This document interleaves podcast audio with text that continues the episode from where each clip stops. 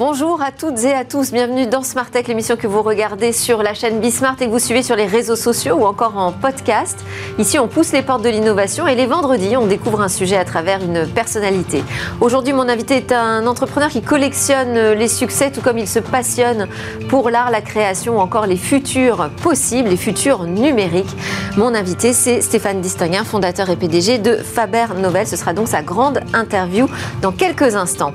Et puis, Smart se referme sur son rendez-vous Space Tech avec euh, deux startups du secteur qui ont rejoint la nouvelle liste du Next 40.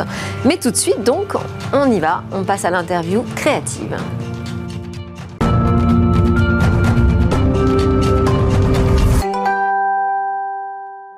Mon grand invité aujourd'hui, donc Stéphane Distinguin, est un entrepreneur euh, à succès, fondateur dirigeant de l'agence euh, d'innovation Faber Novel. Il a notamment cofondé Digiti, qui est la principale plateforme de billetterie en ligne rachetée par Vivendi, dirigé euh, le NUMA ou encore Silicon Sentier, l'association au cœur de la scène parisienne. Il a été membre du Conseil national du numérique, présidé Cap Digital, le premier cluster numérique européen, et aussi la grande école du numérique qui forme plus de 10 000 personnes par an au métier du numérique avec un accent particulier sur la mixité et la diversité. Et en ce début d'année 2022, euh, il publie cet essai Et si on vendait la Joconde, publié euh, chez euh, JC Lattès, qui est en fait une question provocatrice, mais surtout un prétexte pour nous faire découvrir le marché de l'art, cette économie particulière de la création, et puis aussi des futurs possibles qui passeraient par un plan de relance pour la création. Bonjour Stéphane Distinguin. Merci beaucoup d'être avec nous. Et si on vendait la Joconde, vous racontez qu'en fait cette question vous est venue devant euh, le Louvre. On était en plein confinement en avril 2020. Euh, le marché euh, de la production culturelle était totalement à l'arrêt à ce moment-là. Et euh, on était tous finalement devant Netflix à consommer un peu différemment la culture. Est-ce que, est-ce qu'aujourd'hui vous pensez que cette ultra consommation de produits fournis par des plateformes numériques américaines pose des questions vis-à-vis de notre regard de la culture, vis-à-vis du marché, de l'économie, de la création? Bien sûr qu'elle pose des questions.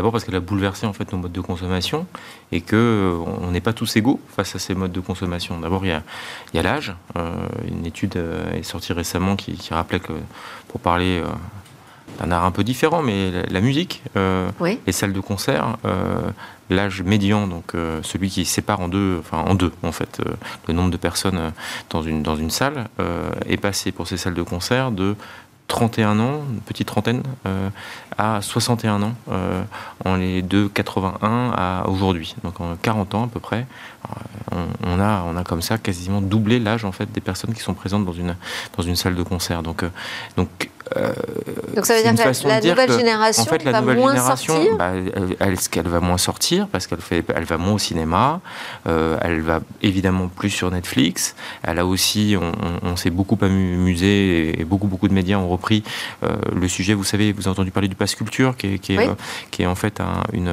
qui permet aux jeunes d'accéder à, la culture. C'est une, une, mesure qu'on a importée d'Italie, qu'il a mis en place depuis maintenant quelques années, et où on se rend compte que les 12 premiers biens culturels achetés par, euh, par des jeunes donc à 18 ans, c'est des mangas, les 12 euh, premiers. Et, et, vraiment, loin de moi l'idée de dire euh, il faut pas regarder Netflix, les mangas c'est mal, c'est pas du tout le sujet. Oui, il n'y a pas une bonne et une mauvaise non, culture. Vraiment pas. Mais vraiment pas. Mais c'est vrai que ça pose la question de comment on, produit, comment on distribue, comment on diffuse, comment on accède à la culture aujourd'hui et quelle est cette culture. Donc cette caution, la, la et donc c'est plutôt une culture étrangère aujourd'hui finalement euh, Comme vous citez les mangas ou encore C'est un, bon point. Euh, je, je, elle est effectivement étrangère euh, parce que on, a peut-être choisi d'avoir la Joconde, qui est une œuvre globale. donc les gens viennent du monde entier. On a cette chance extraordinaire d'avoir un tableau comme ça qui justifie que au moins 3 millions de personnes viennent au Louvre chaque année pour la voir, rien qu'elle. Donc ça fait des millions de personnes et des, peut-être des dizaines de millions de personnes depuis des années. Donc donc c'est un succès international. Donc on a aussi notre part de, globalisation et d'accès à cette culture internationale. Mais euh, c'est vrai que peut-être d'autres sujets euh, euh, de production, de, je parle beaucoup beaucoup de la Corée du Sud, qui est pour moi une grande source d'inspiration, et puis qui évite aussi de parler que des États-Unis, de Netflix, d'Hollywood. Donc la, Corée du Sud récemment avec Squid Game, nous avons entendu la série à succès. La série vraiment événement de la fin de l'année 2021, diffusé sur Netflix, avec un groupe comme BTS, donc, qui, qui, fait vraiment, qui est le plus grand groupe de pop des dernières années, sans l'ombre d'un doute. K-pop La K-pop, qui est vraiment qui, qui, est, qui, qui est un groupe qui, qui remplit des concerts, qui soient réels ou virtuels, en l'espace de quelques minutes. et, ou même Bon Joon-ho, Parasite, donc, donc qui pour le coup euh, euh, est peut-être un petit peu plus. Euh, Donc là, on est dans le cinéma. Dans le cinéma, et puis dans le cinéma, je veux dire de cinéma vraiment pour cinéphiles, hein, puisque puisqu'on parle d'un film qui a, qui, a, réuni des prix comme c'est quasiment jamais arrivé. C'est le premier film non anglophone à gagner l'Oscar du meilleur film. Donc, donc qu'est-ce qu'ils ont trouvé? Qu'est-ce qu'ils ont inventé? Euh, et quelle est leur méthode en fait pour pouvoir comme ça euh, arriver à, diffuser euh, des créations artistiques dans le monde entier et c'est aussi ce que j'essaye de, démontrer dans le livre. Ce que, je trouve fascinant, c'est que cette création artistique, elle ne s'arrête pas là. C'est magnifique déjà. c'est mais faut quand même savoir que la Corée du Sud est le seul pays au monde à avoir un excédent commercial avec la Chine. Et donc, on, sait tous que c'est pas évident, évident d'avoir un excellent commercial avec la Chine euh, en Et début vous faites du ce lien entre euh, l'effervescence culturelle, la puissance même euh, culturelle et la puissance économique elle est, elle est, évidente. Et, c'est aussi pour ça que je reviens à, ma chère Joconde. c'est pour ça que la, Joconde aussi est, est fascinante, parce que c'est une œuvre d'une époque c'est que c'est une offre de, la Renaissance et, c'est ce moment euh, particulier dans, dans, l'histoire, euh, euh, dans l'histoire avec un grand H, où des, une famille, les Médicis, a inventé beaucoup de choses, alors pas que, mais enfin le commerce, la, comptabilité, qui a permis d'inventer des banques, des, ces banques ont financé en fait des activités, qui ont elles-mêmes en fait créé des industries, qui ont fait appel à des artistes. Euh, qui, étaient d'abord que des artisans. Et tout ça, ce qu'on appelle aujourd'hui un écosystème, et vous êtes très très habitué à ces sujets-là, quand vous parlez de la French Tech, quand vous parlez de... C'est ça qui me fascine, c'est comment est-ce qu'on crée un, écosystème créatif. Et dans un écosystème créatif, on trouvera au même endroit des artistes, des entrepreneurs, des chercheurs. Et, et c'est ça, en fait, qu'il nous faut aujourd'hui. Et c'est ça qui est, à mon avis, la réussite alors, et vous dites, la richesse des nations. Vous voulez sauver le monde de la culture pour permettre aux artistes de continuer à écrire notre futur. C'est eux, aujourd'hui, vous pensez qu'ils peuvent écrire notre futur, des futurs différents? Moi, j'en suis archi personnel. Ça, ça faut, chacun, chacun, je sais pas si c'est névrose, mais chacun. Enfin, moi, je suis entrepreneur et je connais mes limites. Hein. C'est-à-dire que je, pense que les entrepreneurs ont une part importante dans la, conception la distribution du futur. Vous savez, il y a une phrase qui m'habite et que je, que je dis au moins une fois par jour, hein, qui est, euh, qui est la phrase d'un, auteur de science-fiction qui s'appelle William Gibson, euh, qui dit que le futur est déjà là, mais qu'il n'est pas distribué de manière équitable. Euh, et, donc, je, pense que la responsabilité d'un entrepreneur, c'est justement de réussir à trouver où est le futur, essayer de le distribuer le plus équitablement possible et d'en faire une activité qui peut être une activité commerciale, mais qui a pour vocation d'abord de, distribuer de façon équitable. Euh, et, mais ceux qui inventent le futur, ceux qui le prédisent, ceux qui l'identifient, c'est souvent les artistes. C'est la capacité de, créer de, nouveaux imaginaires.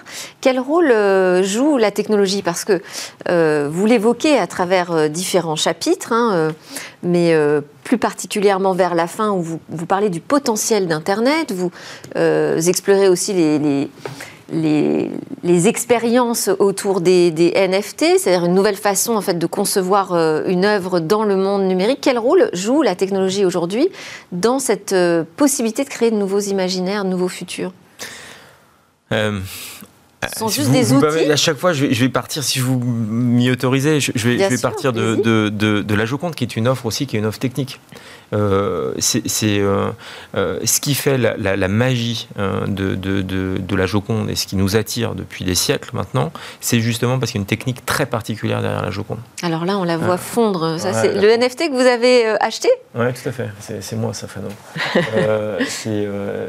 bah oui, j'ai décidé d'aller au bout de, mon exercice et de, de, collectionner quelques, quelques, quelques NFT qui, euh, qui, qui, voilà, qui parle de, la Joconde. Et, euh, et, donc, pour revenir à la, à, la technique, euh, elle, elle, elle, permet énormément de choses aujourd'hui, cette technique. elle, on sait bien, c'est votre sujet, faut en parler toutes les semaines, de, de qu'elle transforme les usages, les industries, les métiers et que donc bah, elle a transformé euh, le métier d'artiste, puisque aujourd'hui, regardez David Hockney par exemple, mm. euh, maintenant produit ses œuvres depuis son iPad. Hein. c'est toutes les dernières œuvres qu'il a produites et c'est aujourd'hui l'artiste vivant euh, considéré comme le plus cher au monde. Est-ce que, enfin, c'est un titre qui vaut ce qu'il vaut, mais c'est son titre. donc il produit numériquement et on sait tous qu'aujourd'hui produire un film, le, la création graphique, la création musicale Björk, depuis des années, qui produit toute seule dans sa cuisine ou, ou ailleurs, parce qu'en fait, elle a les outils. Donc, donc le métier d'artiste a évolué. La distribution a grandement évolué. Si vous évoquiez en introduction que l'émission serait possible à suivre sur les réseaux sociaux, bah, ces réseaux sociaux sont là. Euh, être artiste aujourd'hui sans bénéficier d'Instagram, c'est compliqué. Donc il y a tous ces sujets de, diffusion. Et puis après ça, il y a, y a, y a, peut-être des domaines qu'on n'envisage pas du premier coup, mais qui sont totalement bouleversés. Par exemple, et, ça je trouve ça fascinant dans, ces recherches que j'ai pu faire pour, pour, pour ce livre, c'est qu'on n'imagine pas à quel point, par exemple des métiers qu'on appelle les attributionnistes, donc les personnes à qui on va présenter une œuvre en leur disant est-ce que ce serait pas un Vinci, un Goya, un Picasso vont être plus sollicités grâce à Internet et grâce aux photos qu'on peut prendre avec n'importe quel téléphone. C'est-à-dire que maintenant, euh, c'est un, exemple que, j'adore et je ne sais pas que les gens qui nous regardent maintenant vont regarder différemment, vont peut-être plus encore aller euh, visiter leur grand-mère et, regarder les, toiles qui sont euh, sur, ces, murs c'est que en 2017 ou 2018, euh, devant la cuisine d'une grand-mère de, Compiègne, on a retrouvé un tableau de Chimabue, euh, donc un, primitif, euh, donc un peu avant la Renaissance. C'est le record de vente en salle de vente de l'année 2019, je crois, et c'était un tableau qui était complètement, enfin comme là, cette, vieille dame ne savait pas du tout ce qu'elle avait au mur, et ça, c'est quelqu'un qui a pris une photo, qui a dit est-ce que ça vous intéresse? Et puis un commissaire-priseur qui a dit Ah, ça peut-être que, et puis la photo, et puis vous savez comment forward un email. Enfin, et donc ça aussi, ça a grandement fait évoluer en fait la, euh, le marché de l'art parce qu'il y a plus d'œuvres euh, disponibles, plus d'acheteurs aussi, et plus d'experts qui peuvent aujourd'hui les authentifier. Mais alors ce marché de l'art, il est quand même très chahuté justement par euh, l'arrivée des, NFT, donc c'est une façon en fait de vendre une œuvre numérique euh, de manière euh, exceptionnelle,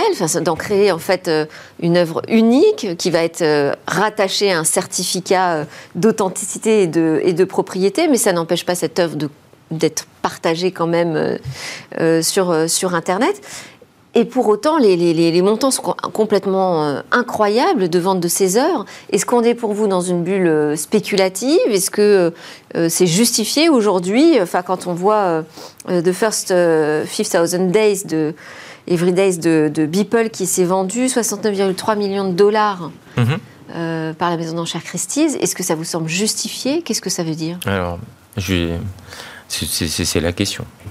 Et, pour y répondre, déjà, je vous dis quelque chose, c'est que vous disiez que le marché est bouleversé, mais euh, le, marché des ventes aux enchères d'œuvres physiques a augmenté avec Internet. Il y a, enfin, et ça encore comme, toutes les autres activités sur Internet euh, en ligne, ça a été grandement développé pendant les confinements et pendant la crise sanitaire.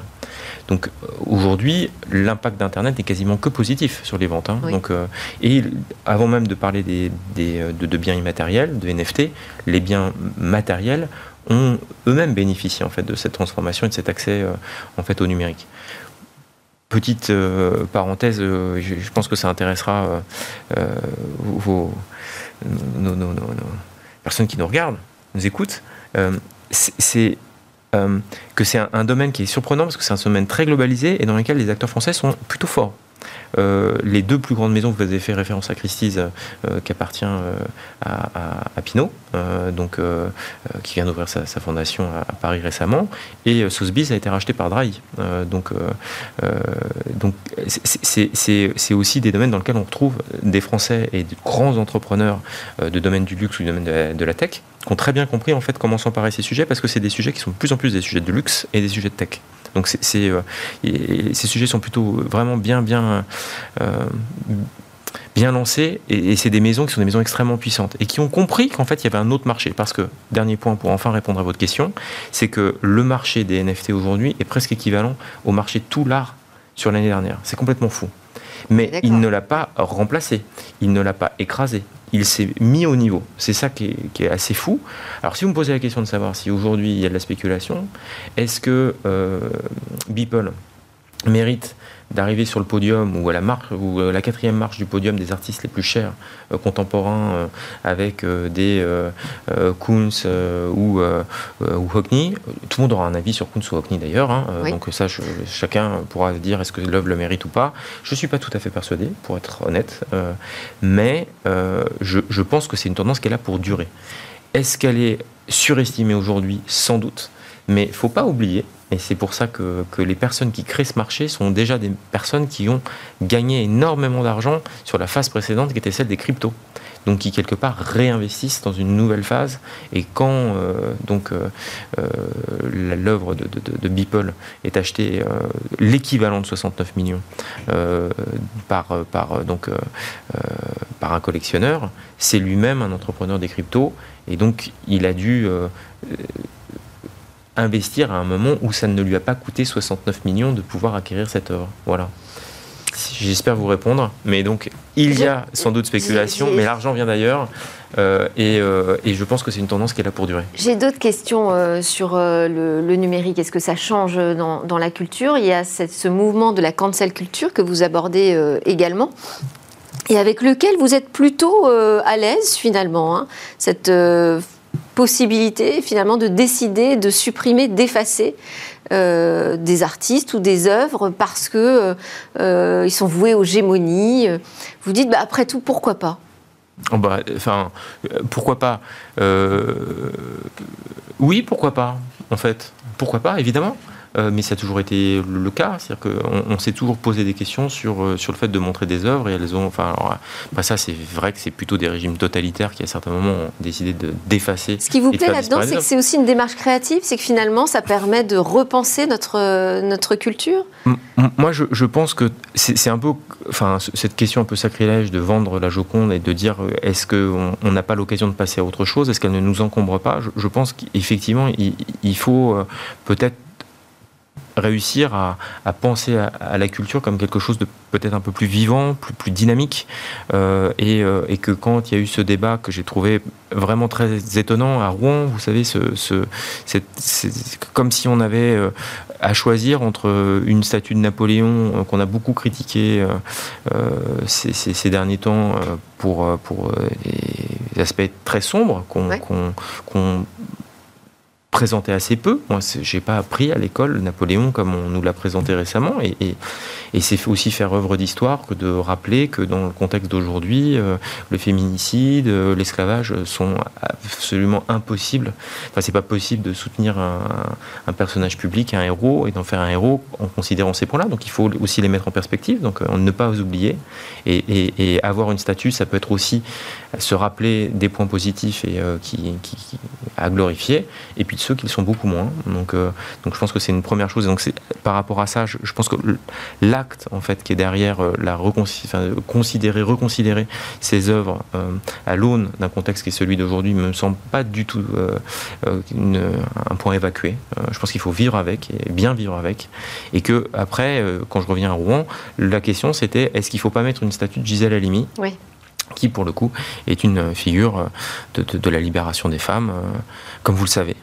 Euh, bah, pourquoi est-ce qu'on a à choisir? Pourquoi est-ce que, enfin, je pense qu'il y a suffisamment d'endroits et de places à Rouen pour pas avoir à dire aux gens, euh, est-ce que vous voulez un, Napoléon ou une Gisèle Halimi? Donc, euh, donc de ce point de vue-là, la création fait rappel à les artistes, ouvrir l'espace public de façon à créer aussi de nouvelles figures. C'est finalement ne rien, ne rien s'interdire.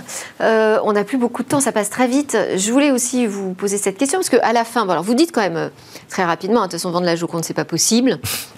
Euh, voilà, c'est un exercice intellectuel, c'est vraiment une façon de comprendre comment fonctionne le, marché de l'art. C'est très très riche, c'est très bien expliqué dans, votre ouvrage. Euh, mais quand même, vous essayez d'évaluer. Vous dites, euh, on pourrait estimer que à peu près on en tirerait 50 milliards. Euh, d'euros d'ailleurs, ou de dollars, je ne sais plus. D'euros. D'euros. Euh, et avec ces 50 milliards, donc votre idée, c'est de réinvestir dans un plan de relance pour la création, par la création. Euh, vous pensez que ce serait plus efficace que d'investir ces milliards dans des plans de technologie, de deep tech, de quantique, par exemple? Bah, c'est un peu ce que je vous ai dit sur la, à l'instant sur la cancel culture, c'est que ne m'en voulez pas, hein. je vais vous dire qu'il faut faire les deux, évidemment qu'il faut faire les deux. Mais moi je pense que l'investissement primordial, celui euh, le, le, le, moins important et celui qui peut rapporter le plus, et quand je vous dis primordial, c'est celui qu'il faut mettre avant les autres. Je vous ai parlé de la Corée, hein, qui, euh, euh, qui réussit à, à, exporter des microprocesseurs et beaucoup d'autres choses après avoir cette politique culturelle et de création. Moi je suis persuadé qu'il faut commencer par la culture. Ça, enfin, c'est vraiment une de mes avant grandes la convictions. French Tech, vous nous mettez la Creative Class cet écosystème autour de la bah, C'est-à-dire qu'il n'y a pas de French Tech sans Creative Class. Donc euh, c'est une thèse d'un chercheur qui s'appelle Richard Florida, et que donc cette Creative Class, c'est ce que je vous disais, un peu comme dans les ateliers euh, euh, de, de, la Renaissance, un endroit dans lequel vous avez rencontré vraiment la diversité de la création, et que ces personnes ont besoin de se retrouver et d'être ensemble, et que si vous avez cette diversité dans un écosystème, cette créativité, vous aurez in fine, en fait, des microprocesseurs, des microprocesseurs, de la physique quantique qui permettent de faire une power qui va porter euh, le, le, reste de l'économie et devenir une force d'attraction aussi. Hein. Exactement. Alors, je voulais quand même qu'on termine par notre format interview express, mais alors vraiment, je vais avoir le temps de vous poser quoi? Allez, Une question, euh, Stéphane Distinguin. Vous, l'imaginez comment justement le futur? Comment je l'imagine? Eh oui. Euh, bah, c'est, je l'imagine, je l'imagine comme, comme les plus jeunes, on, parlait, on a parlé beaucoup des usages des jeunes. Et quand vous me parlez de la question de la cancel culture et des, des, des woke, c'est pour moi, c'est des mouvements qui sont. Enfin, on a raison quand on a 20 ans. Moi, c'est vraiment un de mes, un de mes leitmotifs. Donc, euh, donc, euh, donc c'est eux qui ont la réponse. C'est eux qui ont la réponse, et moi je ferai tout pour qu'il y ait toujours ce qu'ont 20 ans et la possibilité de se dire qu'ils ont raison. Merci beaucoup. Stéphane Distinguin, fondateur PDG de Faber Novel. Donc, euh, votre essai, et si on vendait la Joconde chez euh, JC Lattès, euh, bah, c'est un vrai voyage dans le marché de l'art, son économie et l'évolution des pratiques. Merci à tous de nous avoir suivis. À suivre, donc, c'est notre rendez-vous dans l'espace. Nous, on se retrouve lundi. On aura évidemment plein de nouvelles autres discussions sur la tech. Excellent week-end.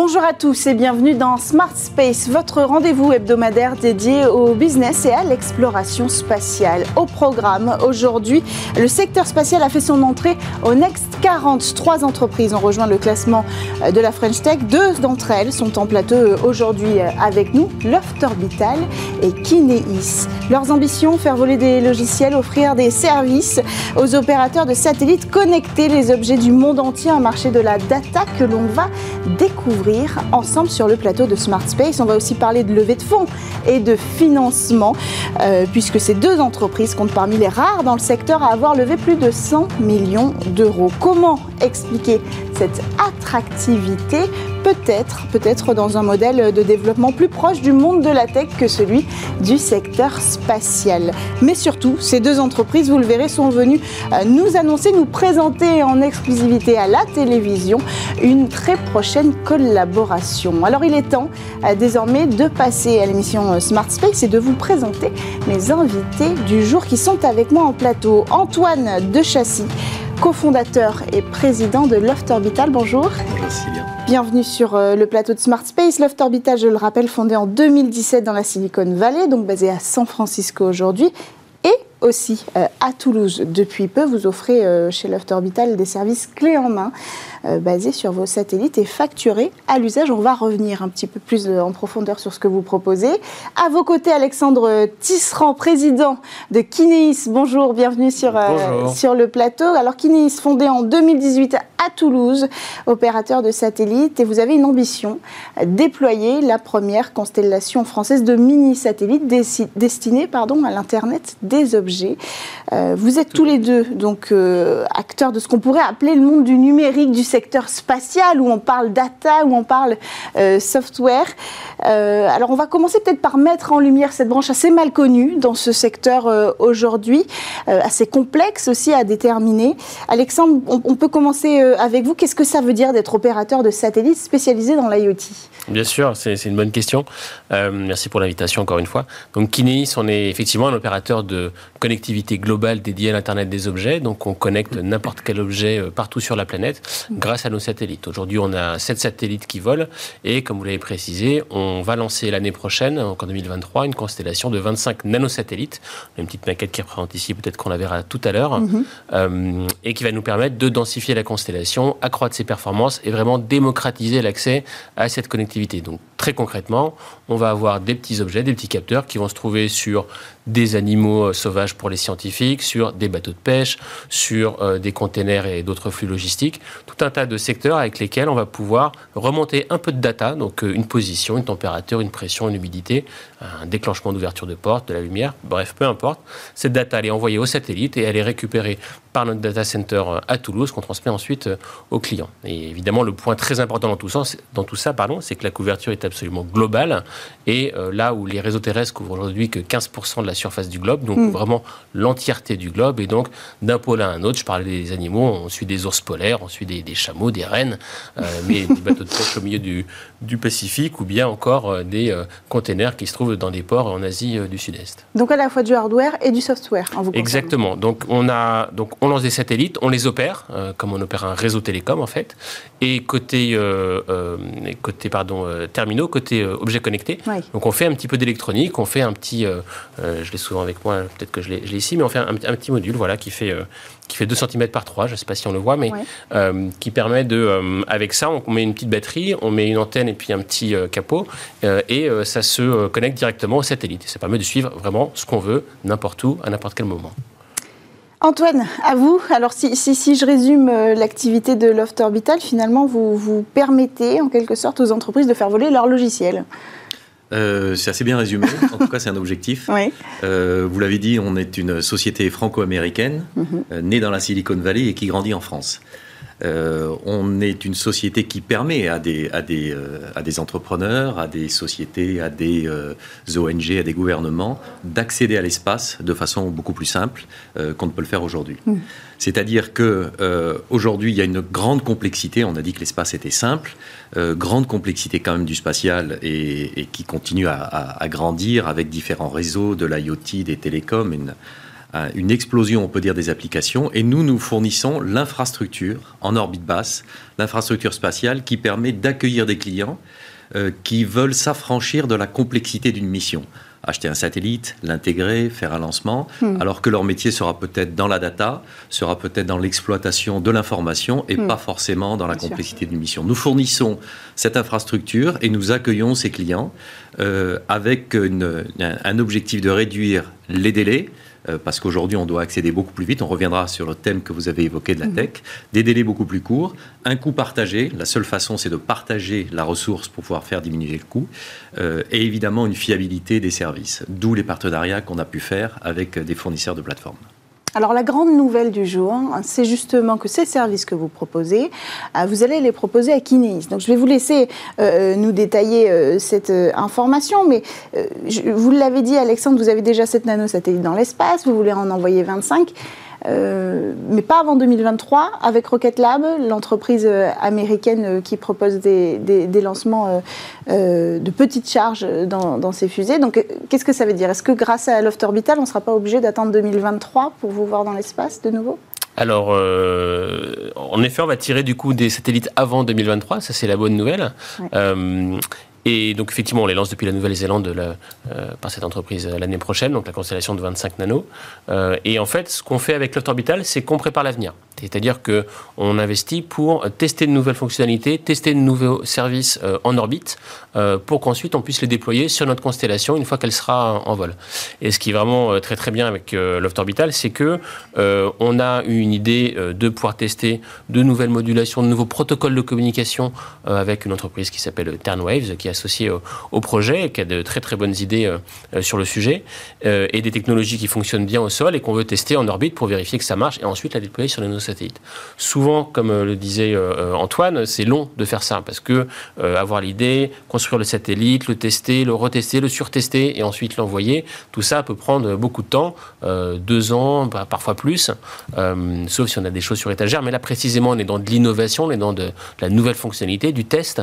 Mm. Euh, et avec Loft Orbital, bah, on va pouvoir lancer quelque chose dès cet automne. Et donc ça, c'est vraiment tout à fait euh, révolutionnaire avec euh, un, système que je laisserai Antoine détailler, mais euh, reconfigurable à bord.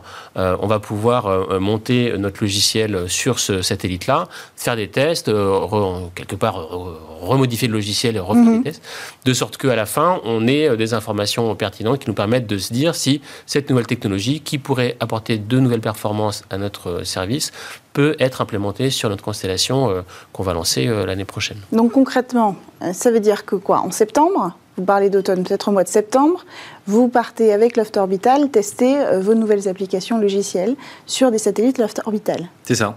Très bien. C'est ça. Euh, voilà, de septembre, vous serez tous euh, devant votre téléviseur pour regarder le lancement. Et avec quelle fusée? Avec SpaceX. Mhm. nous avons des contrats avec SpaceX, ce qui ne veut pas dire qu'on ne va pas travailler avec d'autres lanceurs, mais nous avons une logique d'abstraction du ce qu'on appelle le segment spatial et de toute cette complexité d'un système spatial, hmm. euh, les équipes de Kinéis, euh, peu importe qu'on lance avec SpaceX, qu'on lance, qu'on lance sur un satellite X ou Y, hmm. ce qu'ils veulent, c'est de la performance et être à temps. Et ça, c'est un renversement de la logique euh, qu'on connaît dans le spatial, où d'habitude, vous avez une application et puis ensuite, tout se déroule, y compris les coûts et les délais, en fonction de, des contraintes du système et pas en fonction de contraintes économiques. Donc, nous avons un satellite qui est prêt, nous avons un lancement qui est déjà réservé et euh, nous mettons à disposition euh, de sociétés comme, comme Kineis et d'autres, puisque ça sera des ressources partagées, euh, des ressources pour pouvoir faire du processing à bord afin qu'ils fassent tourner leurs applications.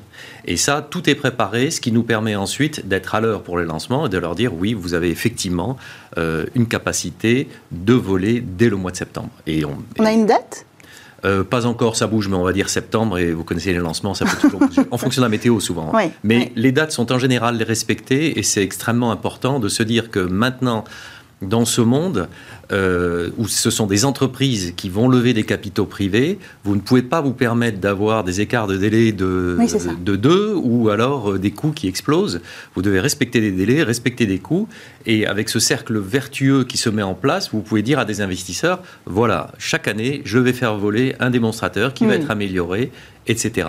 Et nous, nous permettons simplement euh, de, de de faire voler ces entreprises, quelles qu'elles soient, qui vont ainsi pouvoir lever de l'argent et ainsi euh, croître. Mais ça, c'est une vraie révolution dans le secteur finalement, parce qu'on est habitué voilà, à avoir ces délais euh, du secteur spatial extrêmement longs, et ce qui explique aussi peut-être euh, la réticence des investisseurs qui savent que voilà, avant d'avoir un retour sur investissement, il faudra attendre très longtemps, sans avoir de garantie tout de suite que l'investissement sera payant. Donc là, on change complètement schéma. C'est cette idée aussi d'aller chercher dans la tech, de pouvoir montrer très vite la valeur de la technologie pour ensuite aller chercher des investisseurs. Alors je dirais, c'est pas une révolution, c'est une autre façon de faire du spatial. Ça ne veut pas dire que le spatial tel qu'on le fait traditionnellement hmm. euh, ne va pas continuer. L'exploration, le James Webb Telecom, on ne va pas faire ça tel que nous gérons euh, nos propres missions. Et nous, nous nous appuyons sur des grands acteurs du spatial pour euh, notamment toute la partie fabrication du satellite. Hmm. Donc c'est juste un complément effectivement avec des analogies dans le monde de la tech où vous devez avoir des cycles beaucoup plus courts, des essais, des tests qui sont beaucoup plus courts parce que ça permet de progresser plus vite. Et c'est une course de vitesse où en face de nous, on ne trouve pas euh, les grands acteurs du spatial, on trouve les grands acteurs de la tech. C'est ça. Les Amazon, les Microsoft, les mm. Google, etc. Donc c'est face à eux que nous allons être, c'est eux qui rentrent dans le spatial.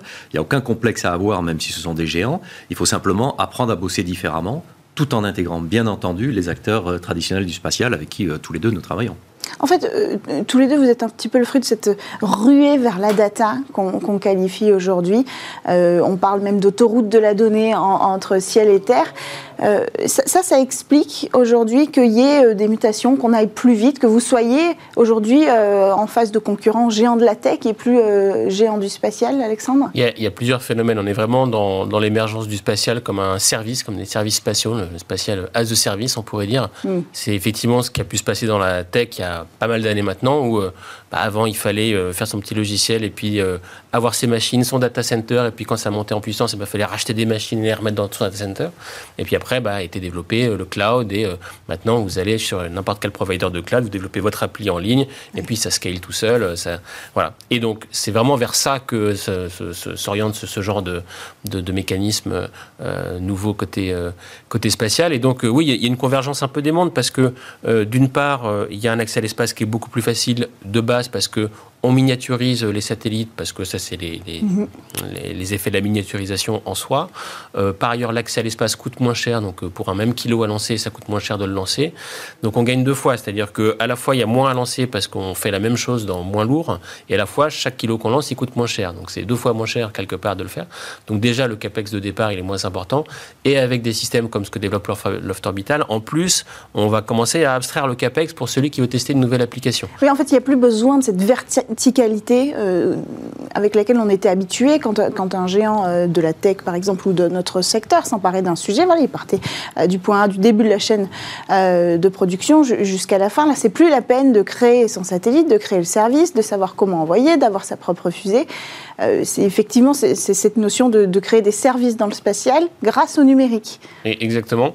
Et, du coup, ça permet derrière de concevoir son application presque pas complètement parce qu'on n'y est pas encore, mais hmm. quasiment indépendamment de l'infrastructure. Et donc c'est cette couche euh, d'interface que, que, permet Loft Orbital euh, dans, son développement, c'est de se dire bah d'accord, moi je me concentre sur euh, ce qui m'intéresse, à savoir la data, ce que j'en fais et, à hmm. qui elle peut servir, et je passe pas et du temps et de l'énergie et de l'argent à concevoir le satellite qui va avec, parce qu'il y a des gens qui font ça très bien et que, dont c'est le métier et qui vont le faire pour moi de manière plus optimale. Alors on voit que, effectivement, c'est peut-être euh, un des secteurs les plus florissants du secteur spatial aujourd'hui, puisque vous avez rejoint le Next 40. Euh, on va venir à ce sujet. Euh, l'autre entreprise qui est à vos côtés est aussi une entreprise qui gère des données, plutôt pour l'environnement. Qu'est-ce que ça représente pour vous d'avoir rejoint le Next 40, Antoine? Vous avez parlé quand on a préparé que finalement c'est plus anecdotique que symbolique Non, c'est pas anecdotique. C'est anecdotique d'être une société du spatial. D'accord. Rejoindre 40, c'est pas du tout anecdotique. Oui, vous faites pas la différence en fait. Entre... Non, on est une boîte euh, essentiellement euh, tournée autour de logiciels. On a des partenaires qui sont traditionnellement dans, dans, dans le spatial, mais pour nous c'est très important d'être dans le Next 40. Ça, ça, donne une visibilité. pour reprendre un point, dans, dans cette, on, on, voit toujours ces oscillations entre le spatial et le numérique.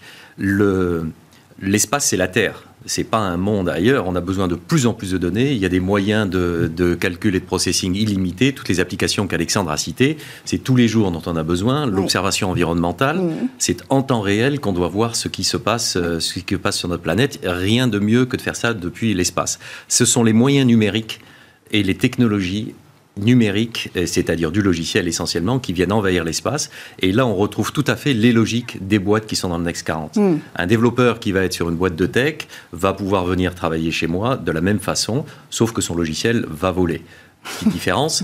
Mais ceci dit, dans les technologies. Ça, fait, la, ça fait la différence d'ailleurs? Ça fait la différence parce que pour un jeune ingénieur qui veut, euh, qui veut venir euh, travailler chez nous, c'est très cool. Ouais. Ça, c'est sûr. Mais ensuite, ce sont beaucoup de technologies du numérique, d'une part. Euh, donc, ce monde du numérique qui vient dans le spatial. Et nous, Loft, on est un peu entre les acteurs traditionnels et on peut attirer des jeunes notamment hmm. qui vont venir travailler chez nous, qui vont venir travailler chez vous aussi. la deuxième chose, c'est que dans les logiques économiques, on trouve ces cycles de levée de fonds, de contrats et puis derrière de croissance de la société qu'on n'avait pas avec des cycles beaucoup plus longs hmm. euh, et euh, des, domaines beaucoup plus régaliens avant. On est dans l'économie, dans l'économie numérique, et ça, c'est tout à fait la logique du Next 40. Et là, je veux souligner euh, également le rôle qu'a eu, en tout cas, la région Occitanie et puis le mhm. CNES, d'amorcer un cercle, un cercle vertueux, de pouvoir financer ces innovations très en amont, parce qu'il s'agit des innovations, ce qu'on qu'on va faire, hein, un, un, laboratoire radiofréquence dans l'espace, Et donc, ils nous ont aidés à pouvoir mettre en place un contrat. Il s'agit d'un contrat commercial. J'ai des prestations que je dois à Kineis. Mhm. Et ça, ça va nous permettre après ça de donner un exemple. Nous avons déjà des, clients aux États-Unis, par exemple, qui sont mhm. très intéressés de se dire ah bah tiens, les Français font ça. deux sociétés effectivement qui sont des boîtes de tech vont développer ces technologies. ça nous intéresse beaucoup. Donc, je voulais souligner ce rôle vertueux, notamment hmm, de, euh, de, la région du CNES. Alexandre, euh, vous, votre société Kineis euh, a levé un peu plus de 100 millions d'euros l'année dernière. De votre côté, Antoine, c'était 140 millions d'euros en 2021. De dollars de dollars, précisément. vous faites bien, vous faites bien, de le préciser, environ 120 euh, millions d'euros, 127 millions euh, d'euros précisément. Euh, aujourd'hui, vous avez rejoint le Next 40. Est-ce que ça veut dire que, que, le, que le secteur numérique spatial sera la tête de proue du secteur spatial en Europe et qu'on va pouvoir amener des investisseurs sur ce secteur-là, retirer cette frilosité? Oui, alors la frilosité il ne faut pas se tromper d'analyse, je pense. C'est-à-dire que euh, le spatial est, perçu euh, encore aujourd'hui, et, quand même un peu à juste titre aussi, comme euh, quelque chose de risqué. Et de fait, le, spatial, c'est difficile. Pas plus tard que hier, Elon Musk a perdu 40 satellites qu'il avait lancés il y a 15 jours. À cause d'une tempête, magnétique. solaire.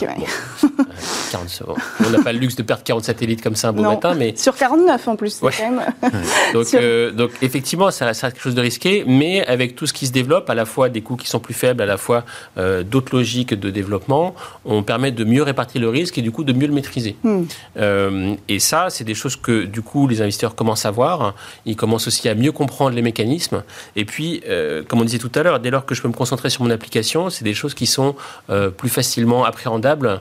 Et alors que quand on part de toute la chaîne en disant bah, je vais faire de l'imagerie satellitaire pour aller vendre à des, agriculteurs pour leurs champs et que je remonte jusqu'à fabriquer des satellites, c'est compliqué pour un investisseur de se dire sur toute la chaîne où est-ce que ça, est-ce que vous avez tout maîtrisé, etc. Exactement, Quand vous êtes spécialisé sur quelque chose, c'est des objets qu'on comprend mieux, pardon, des business models qui sont plus clairs, et du coup, il y a plus de, il y a plus d'intérêt pour ça. Hmm.